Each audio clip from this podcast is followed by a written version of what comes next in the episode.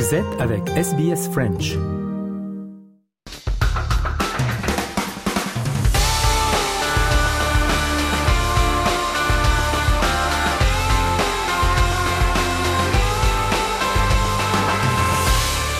Journal des sports et euh, avant de parler de football, il faut mentionner la très belle euh, performance de l'équipe de France de tennis de table. C'était au championnat du monde. Ils ont perdu en finale contre les invincibles chinois. Euh, les Chinois 11 fois donc champions du monde d'affilée.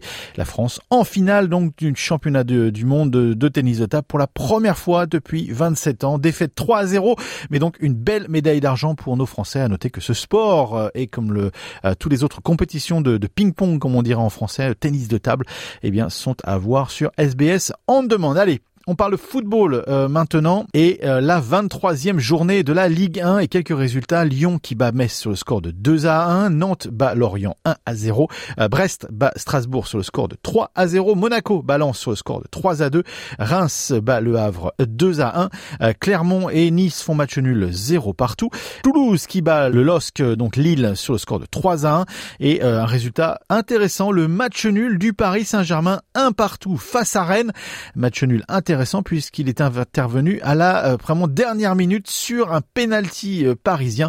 Euh, les mots de l'entraîneur du PSG, Luis Enrique. Un partido complicado desde el principio. C'était un match difficile dès le début. Je trouve qu'on a été moins précis que d'habitude, moins inspiré aussi. On ne peut pas être précis tous les jours, je le comprends parfaitement, mais j'ai aimé notre attitude et notre pressing. Nos adversaires n'ont quasiment pas pu franchir le milieu de terrain de toute la première mi-temps, à l'exception du but qu'ils ont marqué, bien sûr. Un but magnifique d'ailleurs, de haut niveau. Mais en dehors de ça, j'ai aimé notre façon de jouer. Luis Enrique, donc l'entraîneur du Paris Saint-Germain.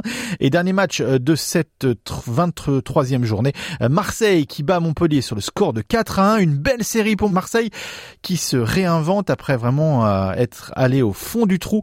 Euh, les changements peut-être apportés par l'entraîneur, le nouvel entraîneur Jean-Louis Gasset. On écoute son idée par rapport à ces changements à Marseille.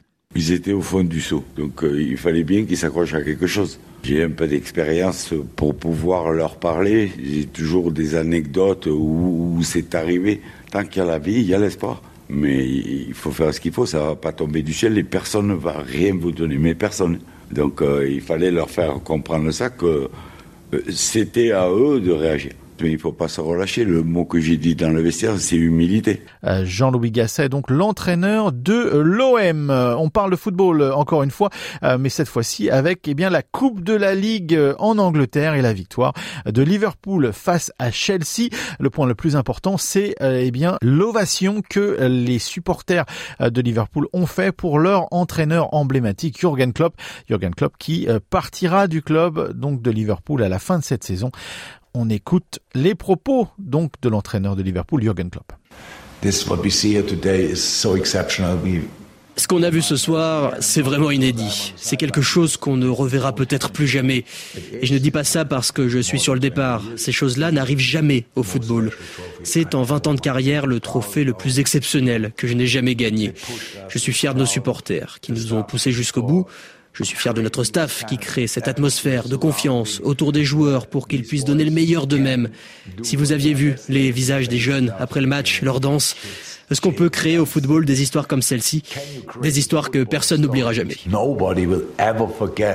Jürgen Klopp donc après cette victoire dans la Coupe de la Ligue en Angleterre. Allez, un dernier mot de rugby pour parler de ce match nul entre la France et l'Italie. L'Italie peut-être l'équipe la plus faible des six nations et la France qui a juste géré un 13 partout. Match nul donc de l'équipe de France face à l'Italie. Prochain rendez-vous le week-end prochain contre le Pays de Galles. Voilà, c'est tout pour le sport pour aujourd'hui. On fait une courte pause et on se retrouve dans quelques instants. Vous écoutez le programme en français. Vous êtes sur Radio SBS. À tout de suite.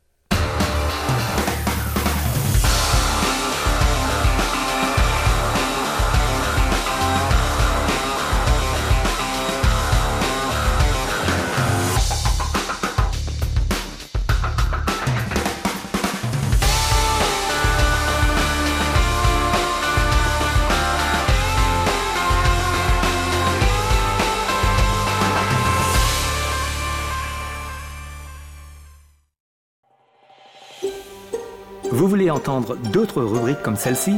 Écoutez-les sur Apple Podcasts, Google Podcasts, Spotify ou n'importe où où vous obtenez vos podcasts.